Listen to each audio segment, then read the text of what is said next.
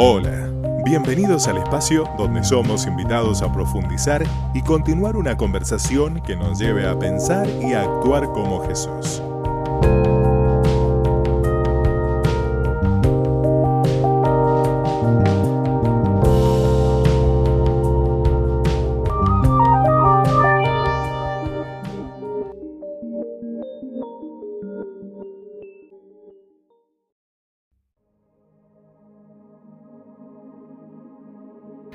Quiero invitarte ahora a que juntos podamos eh, introducirnos eh, en esta fascinante vida de Moisés, seguir profundizando en su realidad y en esta oportunidad vamos a ver este diálogo, como lo hablamos el domingo pasado, que mantuvo Dios con Moisés en el desierto. Usó esa zarza ardiente y no fue solo un, un, monólogo de Dios, sino que Moisés también tuvo su oportunidad de responderle al Señor y de responder aún al llamado que él le estaba haciendo. El Señor le, plantea cómo su pueblo, cómo Israel estaba siendo oprimido, estaba siendo maltratado por el, el pueblo de la nación egipcia. Y él dice, ese ruego ha llegado a mi oído y por tanto voy a libertar a mi nación. Entonces, en este contexto, Éxodo capítulo número 3 y capítulo número 4 nos cuenta la respuesta de Moisés, entre otras cosas, pero eh, puedo encontrar cinco excusas que Moisés puso eh, en este diálogo fluido con Dios para decir, yo no soy la persona equivocada, tal vez eh, no has puesto bien tu mirada en la persona que realmente va a poder cumplir esa misión. Así que quiero que rápidamente podamos introducirnos en la excusa número uno que plantea Moisés, que se encuentra en el capítulo número 3 de Éxodo, versículo número 11. Dice así, pero Moisés protestó. ¿Quién soy yo para presentarme ante el faraón? ¿Quién soy yo para sacar de Egipto al pueblo de Israel? La, primera excusa revela la primera lucha que tuvo Moisés y es que Moisés luchó con su identidad. Simplemente él no se sentía la persona calificada. Él decía, yo no doy con la talla, no, no doy con, con, el, porte de la persona que va a sacar al pueblo de Egipto. Él pensaba que Dios eh, había escogido a la persona equivocada. Cuando se miraba a sí mismo, miraba la zarza y, elaboraba la respuesta, él decía, pero yo no soy la persona indicada o adecuada a esto. Sin embargo, la respuesta de Dios, eh, él lo que encontró es, yo voy más allá de quién sos. Yo te he llamado, yo estoy contigo. Y tal vez esta puede ser una de tus reacciones cuando Dios te llama para el cumplimiento de la gran misión.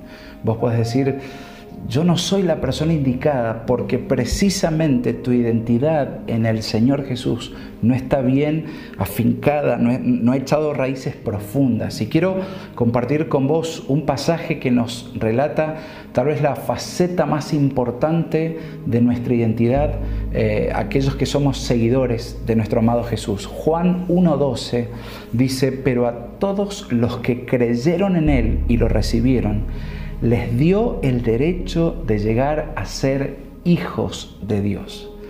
Y, tal vez esta sea nuestra realidad eh, más profunda a la cual debemos todo el tiempo estar refrescando nuestro entendimiento, empezar a tener una relación con Dios y mirarlo a Él como nuestro Padre Celestial, como nuestro papá, como nuestro Abba, aquel que está cercano, pero también es el desafío ante lo que Dios pone en tus manos, ante lo que Dios pone en mis manos, ante lo que Dios nos confía como iglesia, el desafío es que podamos tener nuestra identidad correcta, no tanto estar pendiente de lo que el mundo define en nuestra vida, no ni siquiera a veces cómo nuestra familia nos define, o nuestros amigos, o nuestros compañeros de trabajo. A veces nuestra identidad está tan, este, tan arraigada a lo que la gente piensa de nosotros. Sin embargo, la única opinión cierta, verdadera y profunda que debe hacer a nuestra identidad es cómo Dios nos ve.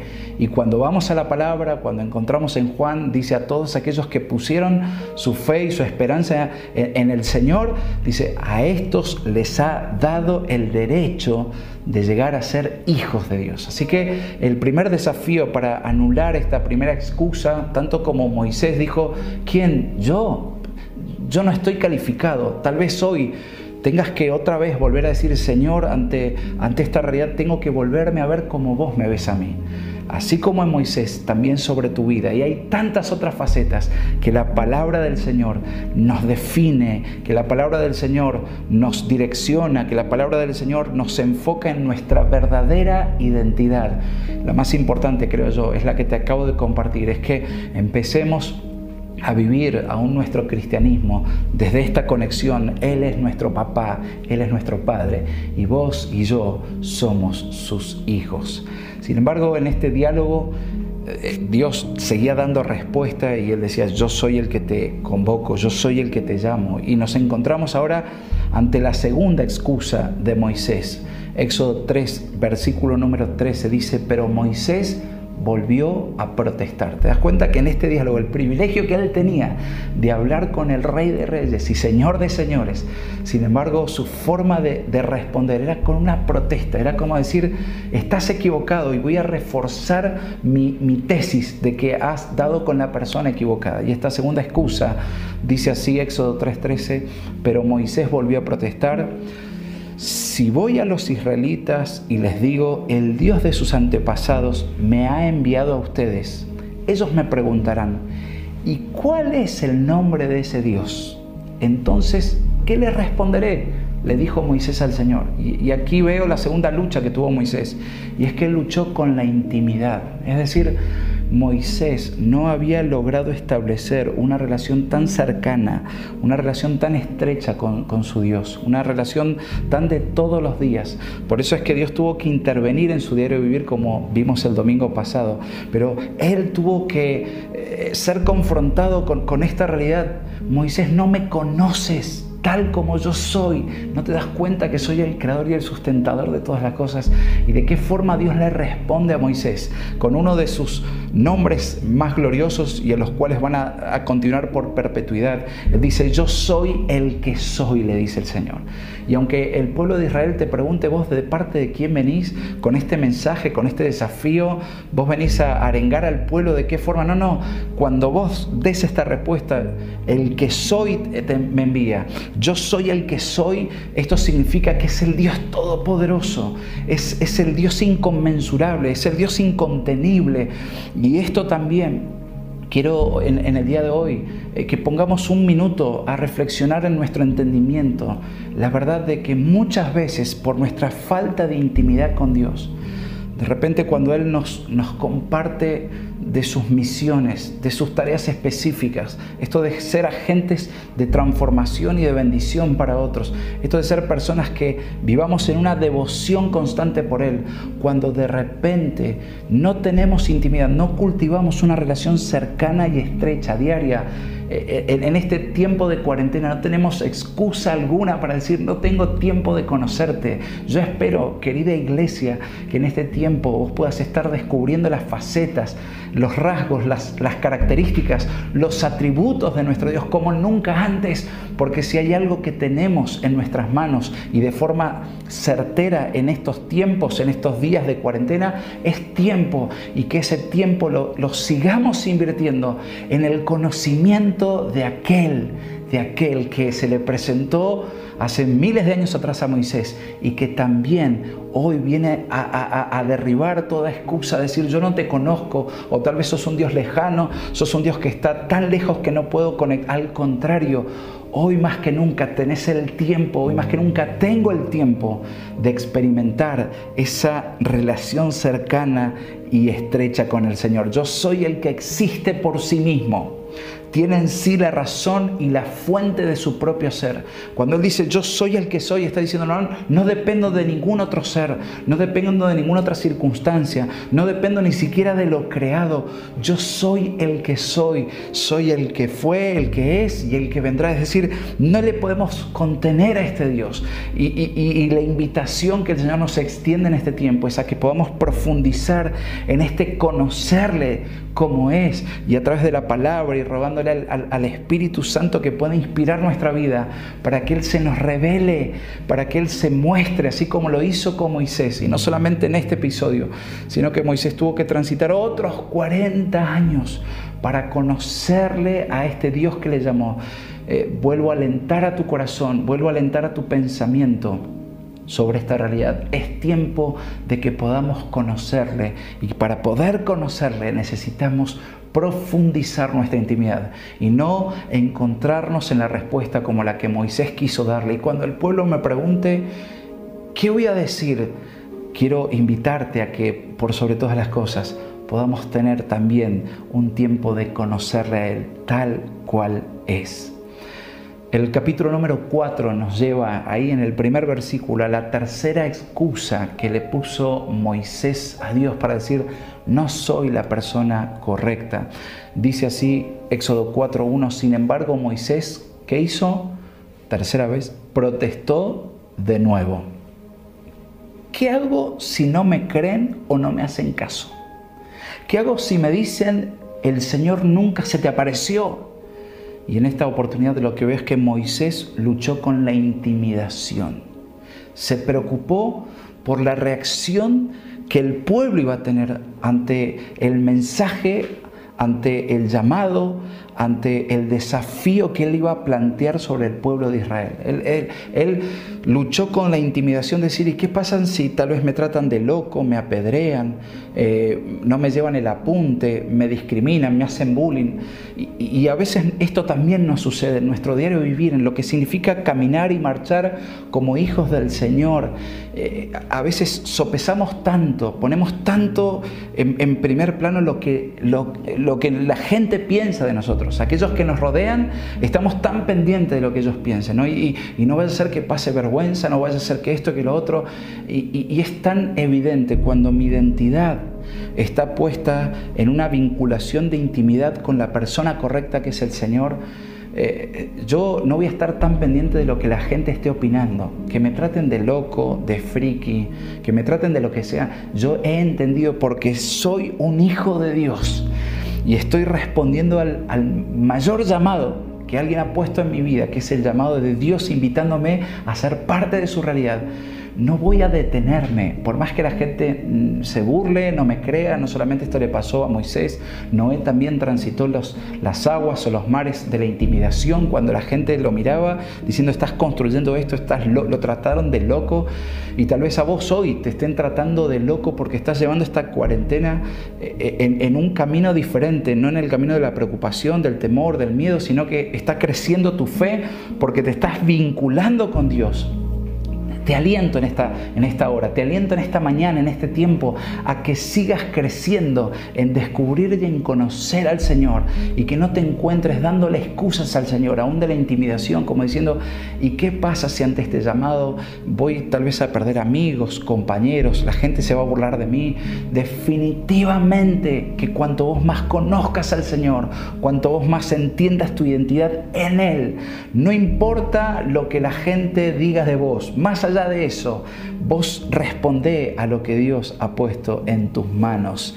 No solamente vas a estar pendiente de lo que Dios diga, sino que tu aprobación no va a estar en la gente, sino que tu aprobación va a estar en las manos del Señor. Y fíjate que la respuesta del Señor ante esta tercera protesta, ante este tercer piquete que Moisés le hace al Señor, como diciendo, estás definitivamente hablando con la persona equivocada, él le dijo, ¿qué tienes en tu mano? Y él le dice, una vara de pastor. Dice, arrójala al piso. Y, e inmediatamente cuando él la arroja al piso, dice que se convirtió en una serpiente. El mismo Moisés se asustó, dice que dio un paso para atrás. Y Dios le dice, ahora tómala de la cola. Y Moisés tomó, como le dijo Dios, y otra vez esa serpiente volvió a transformarse en vara. Y después le dijo, quiero darte una segunda señal Pone ahora tu mano dentro de tu cuerpo. Y dice que cuando introdujo su mano al cuerpo, se encontró con una enfermedad en su piel. Y habrá dicho, ¿qué está pasando si mi cuerpo estaba sano? Hasta hace un minuto estaba todo bien. Y el Señor otra vez prorrumpe con su voz diciendo, y ahora vuelve a tocar tu cuerpo. Y cuando volvió a introducirle la mano, ya su cuerpo había sido sanado. Estas dos señales, dice el Señor, van a servirte para darte cuenta de quién es el que te llama. Y vengo a decirte, iglesia, que hay señales que van a acompañarte, hay señales que van a seguirte como fruto, como consecuencia de que tu identidad está puesta en la persona correcta, porque estás conociendo en intimidad al Señor. Y por más que la gente tal vez no te comprenda o te mire raro, vas a poder experimentar que las señales del Señor, las señales del reino, las señales del Evangelio van a seguirte como fruto de hombres, de mujeres y de familias que se levantan por encima de las circunstancias, que le creen a aquel que llama, aquel que es fiel y aquel que cumple. Quiero ahora sí invitarte a la cuarta excusa que le plantea Moisés. ¿No, te parece como demasiado piquetero Moisés? ¿No te parece como demasiado argentino? Poniéndole tanta excusa, poniéndole tantos palos en la rueda, como decimos nosotros aquí en Argentina, al llamado que Dios había puesto sobre su vida. Sin embargo, nos encontramos allí en, en el versículo número 10 la excusa número cuatro es Moisés diciendo, nunca he sido una persona eh, manejándome bien con las palabras, nunca he sido un buen orador, nunca he sido alguien que desde la palabra se ha comunicado bien. Dice Éxodo 4.10, pero Moisés rogó al Señor, ya no con protesto, pero como diciendo, yo no sé si estás como enterado de, todo mi currículum vitae, pero hay un asterisco que, suelo no postearlo, no mostrarlo, y es que tengo problema con el habla. Y dice el verso 10, pero Moisés rogó al Señor, oh Señor, no tengo facilidad de palabra, nunca la tuve, ni siquiera ahora que tú me has hablado.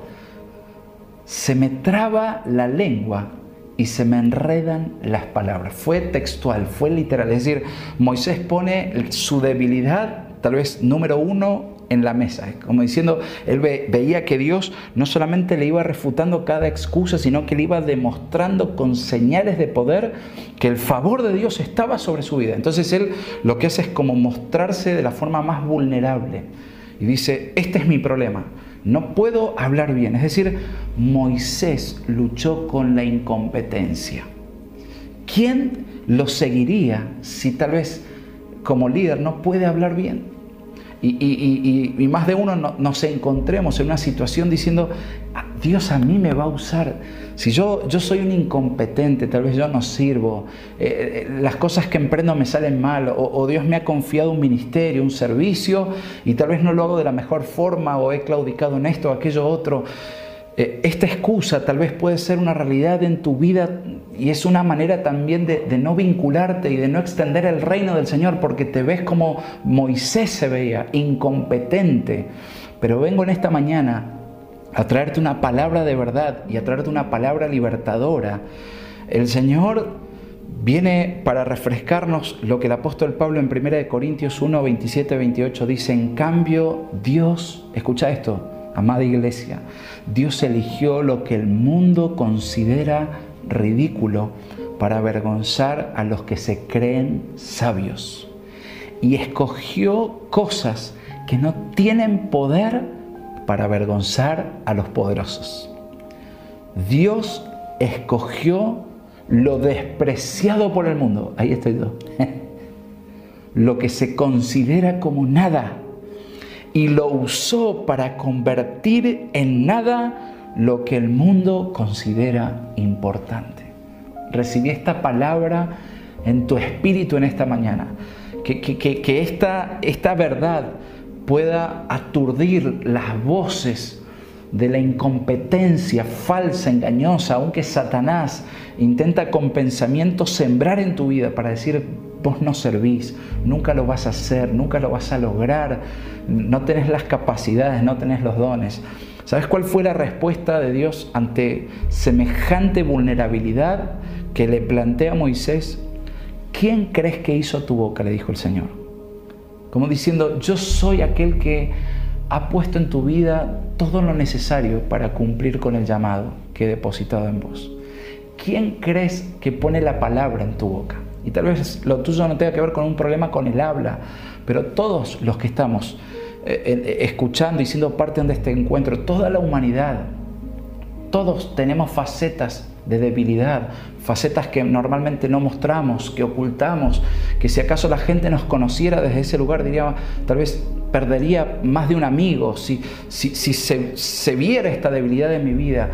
Pero vengo en esta mañana a decirte que Dios, aún conociendo tu debilidad, no solamente es que Él te llama, sino que Él te capacita, Él te empodera, Él te levanta justamente para avergonzar al sabio de este mundo.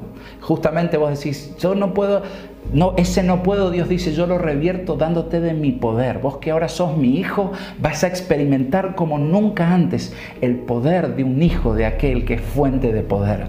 Vos que tal vez decís, no soy una persona que tiene sabiduría, dice el Señor, yo te escogí porque obviamente en tus fuerzas no sos sabio, pero a partir del momento que me empezás a descubrir, a partir de que desde el momento en que el Espíritu Santo empieza a revelarte mi palabra, la sabiduría empieza a rodear tu entendimiento y empezás a presidir tu vida, empezás a regirte en tu vida con la sabiduría del cielo, con la sabiduría celestial. Y para terminar, nos encontramos con la última excusa. Ya, ya Moisés no tenía ninguna carta en el mazo para retrucarle y para decir sos la persona equivocada. Sin embargo, él dice, bueno, me la juego por último. Y, viene justamente a decir, te equivocaste.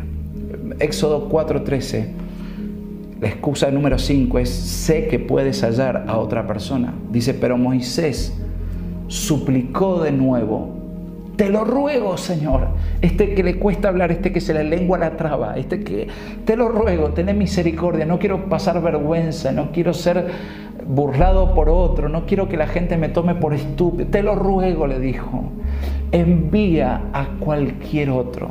Moisés en esta quinta excusa, luchó con un sentimiento de inferioridad.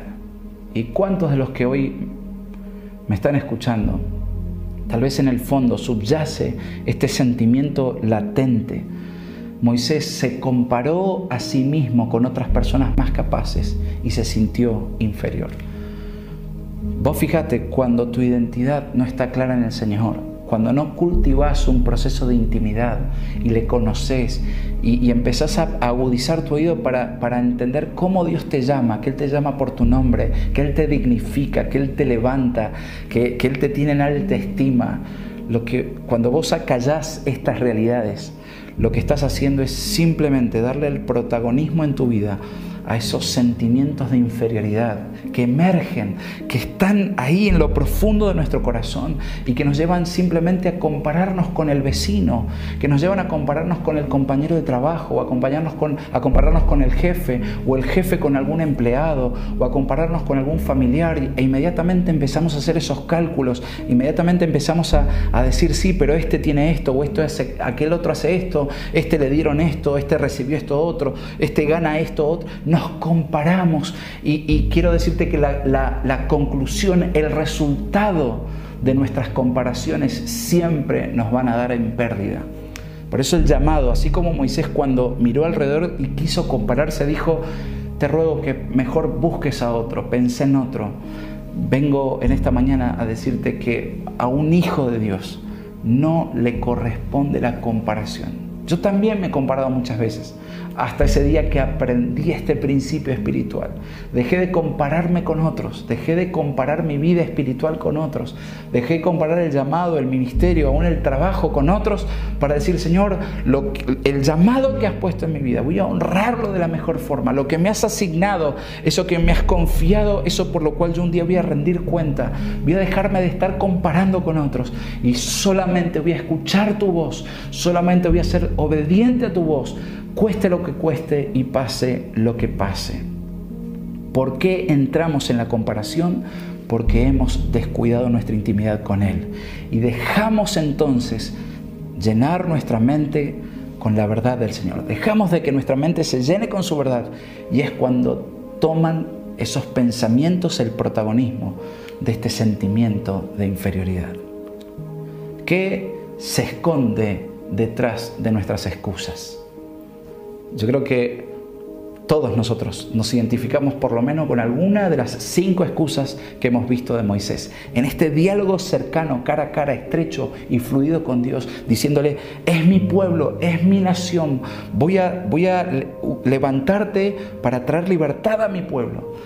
Y tal vez vos hoy, con más de una excusa, digas, me siento como Moisés. Por eso me fascina Moisés. Por eso me identifico en, tantos rasgos con Moisés. Porque en más de una oportunidad también le puse excusas al Señor. Pero he identificado tres eh, realidades que a veces se esconden detrás de mis excusas. La primera es la incredulidad. ¿No será en el fondo que no creo lo que Dios está en esta hora llamándome? ¿No será que, no Señor, esto no es para mí? La segunda realidad que a veces se esconde es pensar que todo depende de mis fuerzas y de mis capacidades. Y me encanta en esa cuarta excusa que Dios sabiendo de las limitaciones que tenía Moisés, él dijo, es que no lo vas a hacer en tus fuerzas, no va a ser con tu oratoria, no es tu carisma, no son tus capacidades, sino que al contrario, cuando vos respondes al llamado del Señor, es Él el que empieza a capacitarte, a empoderarte, a llenarte y vos empezás a experimentar esa intervención sobrenatural de Dios en tu vida. Y eso es lo que en definitiva va a llevarle la gloria al Señor. Si acaso vos vas a apoyar tu llamado en tus capacidades, en tus dones, eh, creo que el resultado va a ser que tu persona va a autoexaltarse. Por eso creo que en el fondo una de las razones por las cuales Dios llama a Moisés es porque cuando Él da su cuarta y quinta excusa, el mismo Moisés se da cuenta que no era una persona que desde sus propios medios y fuerzas iba a poder llevar a cabo la tarea. Y creo esto tan pertinente para nuestra realidad hoy como iglesia no es por nuestras capacidades, no es por nuestro accionar, ni siquiera por nuestra experiencia. Es cuanto más débiles nos declaramos, cuanto más humildes nos declaramos, más gracia vamos a poder experimentar de parte del Señor. Él nos ha provisto de todos los recursos que necesitamos para poder llevar adelante su tarea. Él ha provisto a la iglesia, la ha equipado con todo lo necesario. Y principalmente nos ha provisto de su Espíritu Santo para que no tengamos excusa alguna para decir, Señor, lo que nos has confiado como iglesia, aún en este tiempo, aún en este contexto, aún en estos meses que estamos atravesando, no vamos a poner excusa alguna para no llevar adelante la gran comisión, la gran tarea, para no seguir levantando al gran libertador que es Cristo Jesús, para llamar a otros que hoy están en cautividad, que hoy están presos, para que puedan experimentar la libertad de nuestro amado Señor y de nuestro amado Rey. Termino leyéndote esta hermosa palabra, este gran consejo de un sabio, Proverbios 3, 5 al 6 Dice así, confía en el Señor con todo tu corazón. No dependas de tu propio entendimiento. Busca su voluntad en todo lo que hagas y Él te mostrará cuál camino tomar.